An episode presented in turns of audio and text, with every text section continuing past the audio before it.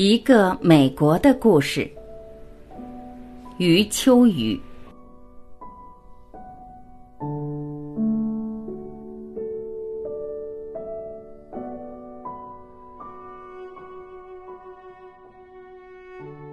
这是一个真实的故事，刊登在美国的报纸上。一位学社会学的女学生，大学毕业后做了一次有趣的社会测试，调查老人的社会境遇。她化妆成一个步履蹒跚的老妇人，走在街头，走入商店，走进会场，仔细观察人们对自己的态度，一一记录下来。第二天，她卸除化妆，露出自己年轻美丽的本来面目，再到昨天去过的那些地方重新走一次，进行对比。对比有点可怕。她终于明白，平日街头遇到的那么多微笑，大多是冲着她的年轻美丽而来；而当她装扮成了老妇人，微笑的世界轰然消失。老妇人跌跌撞撞地走进一家药店，这总该是一个最需要医药援助的形象吧？但药店的那个男营业员神情漠然。男营业员的殷勤十分夸张地出现于第二天。老妇人还摸进了一个老人问题研讨会，发言者的观点且不去说他，就连会场的服务生也只瞟了他一眼。懒得把别人面前都有的茶水端来，实力非常丰富，写一篇论文早已绰绰有余，但他的情感受不住了。那天他依然是老妇人装扮，经受种种冷遇后十分疲惫，坐在街心花园的长椅上休息，沮丧地打量着这个熙熙攘攘的世界。长椅的另一端坐着一位与他的装扮年龄差不多的老汉。老汉凑过来说话，没谈几句，已开始暗示：实在太寂寞了，有没有可能一起过日子？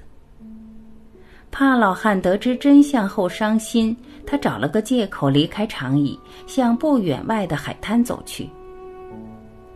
海滩上有一群小孩在玩耍，见到老妇人，就像一群小鸟一般飞来，齐声喊着“老奶奶”。拉着他在沙滩上坐下，叽叽喳喳地问这问那。这篇报道说，就在这时，这位已经搞不清自己是什么年龄的社会学研究者，终于流下了热泪。读了这篇报道，我想了很久。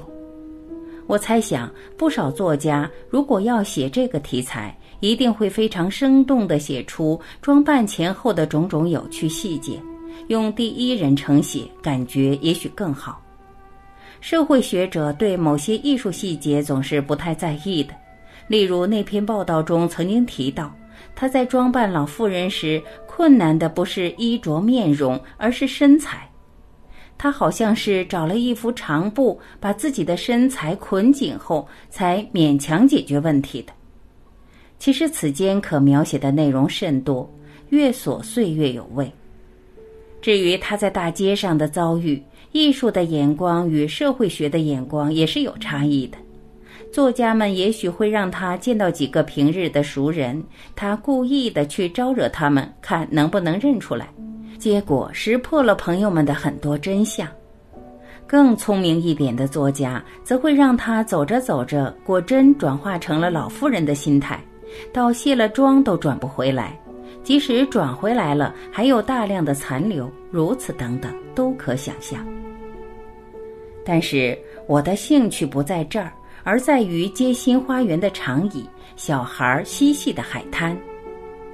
先说长椅，两个老人，一男一女，一真一假，并肩而坐，肩与肩之间隔着人生的万水千山。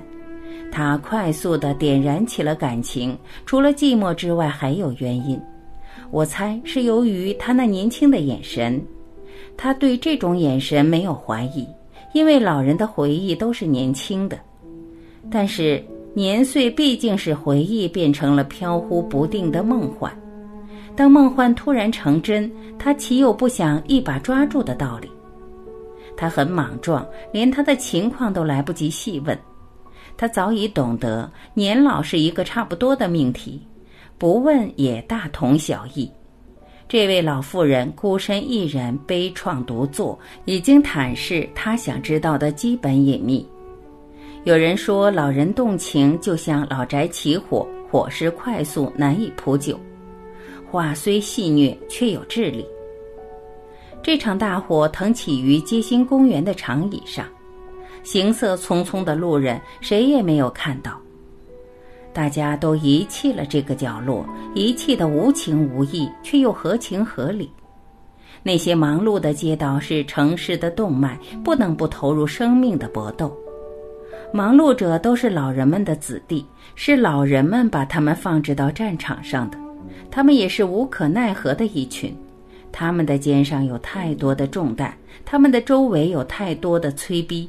如果都把他们驱赶到老人膝下来奉承照拂，社会的活力从何生发？街心公园的长椅，这批去了那批来，永远成不了社会的中心。因此，老人的寂寞就如同老人的衰弱，无可避免。这有点残酷，但这种残酷属于整个人类。他借口离去了，最好不要说是去洗手间，免得老人频频张望，苦苦等待。不管什么借口，最终的结果都是一样：一场大火变成了一堆灰烬，保留着余温，保留着边上的空位。再说海滩，他刚刚告别老人，走到了孩子们中间，孩子们热烈欢迎他这位假老人。人生的起点和终点紧紧拥抱，他流泪了。我想，主要是由于获得了一种意料之外的巨大安慰，但这眼泪也可能包含着艰涩的困惑。大街上那些漠视老人的青年人和中年人，不管是药店的营业员，还是老人问题研讨会的服务生，他们也都曾经是天真无邪的海滩少年。而且迟早又都必然安坐到街心公园的长椅上，是什么力量使他们麻利地斩断了人生的前因和后果，变得如此势利和浅薄？如果这个困惑确实产生了，那么他会长久地注视着孩子们的小脸出神，这些小脸上的天真无邪，居然都是短暂的。他又会回想起刚才邂逅的老人。他是不是也在为以前的行为忏悔？在这样的疑问面前，人与人之间已无所谓单纯的清浊、强弱、枯荣，大家都变成了一个自然过程，渐次分担着不同的基调。每一个基调间互为因果，又互相惩罚，互相陌生又互相嘲弄，断断续续组接成所谓人生。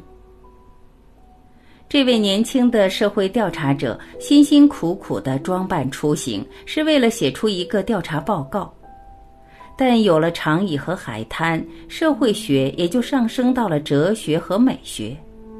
且把长椅和海滩提炼一下，让它们有点象征意义，那么也就出现了与寻常街市既相延续又相背逆的方位。人们如果不是因年龄所迫，偶尔走出街市，在长椅上坐坐，在海滩上走走，就有可能成为人生的自觉者和苦恼者。街市间也有自觉和苦恼，但那是具体的、局部的。真正的大自觉和大苦恼，应该产生于黄昏的长椅、冬日的海滩。这些人应该正当中年。有足够的空间回顾和前瞻。